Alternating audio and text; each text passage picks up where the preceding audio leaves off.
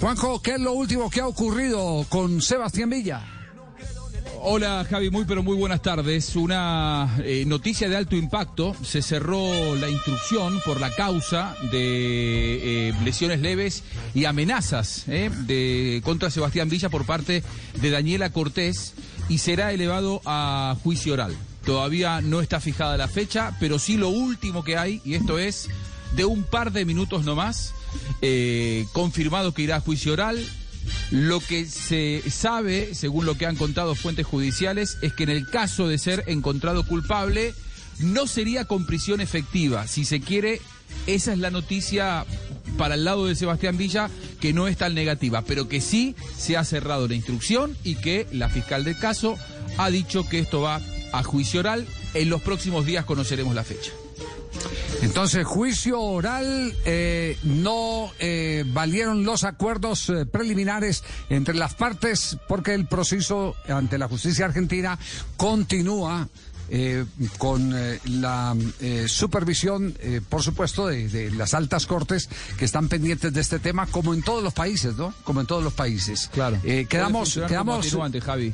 El, hecho de que haya un acuerdo entre ellos y que ella haya dicho que ahora sanó y que la relación es buena y que ha sido respetuoso puede funcionar como una como un atenuante, pero no se puede cortar el hecho de que vaya de que vaya a juicio. En los próximos días tendremos la fecha.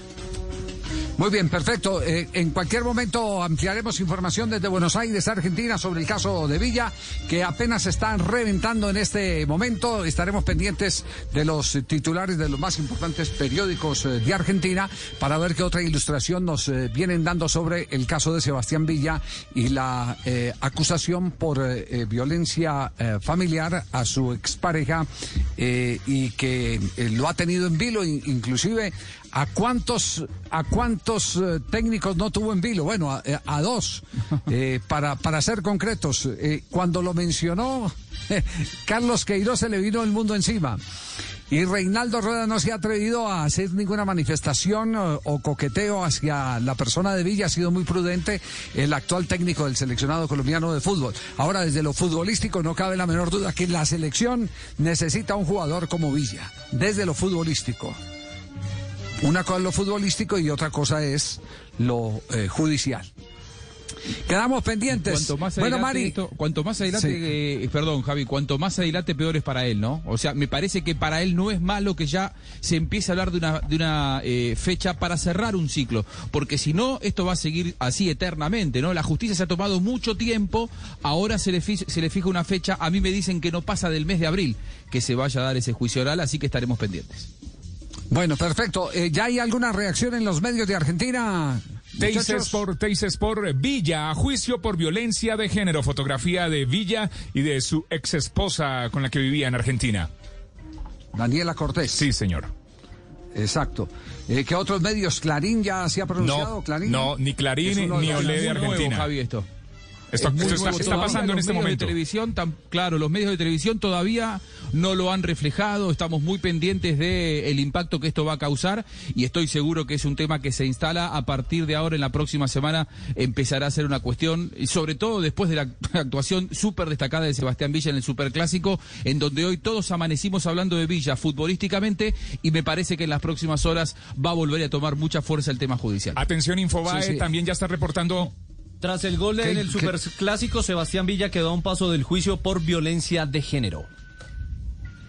Ya, Infobae. Infobae, Teis Sport son los únicos medios eh, para Latinoamérica que están informando sobre Villa y... Del tema judicial. Del tema judicial, sí señor.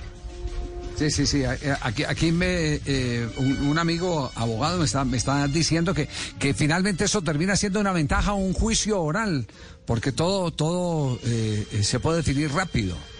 Eh, ahora, el tema es de la, agenda del juicio oral, ¿cierto? sí. Es el que, eh, den la cita lo más rápido posible.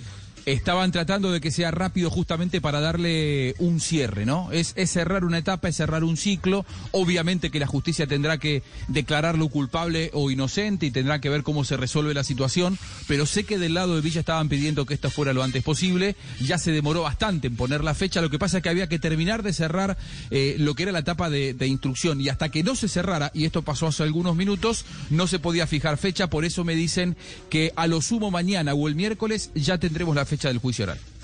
Sí, como dicen los viejos, el mal camino hay que andarlo rápido.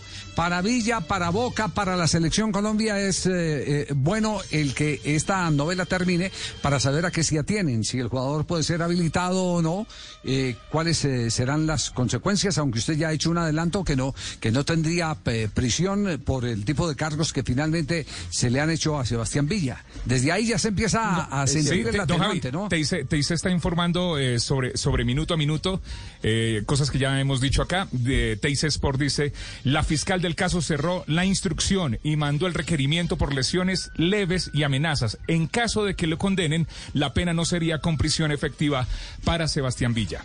Lo mismo que ha Sí, dicho señor. Buscalia, señor. que nos dio la primicia hoy aquí para Colombia en Blog Deportivo. Sebastián Villa, entonces, a juicio oral por la causa que se le sigue por violencia a su pareja, a su expareja en territorio argentino.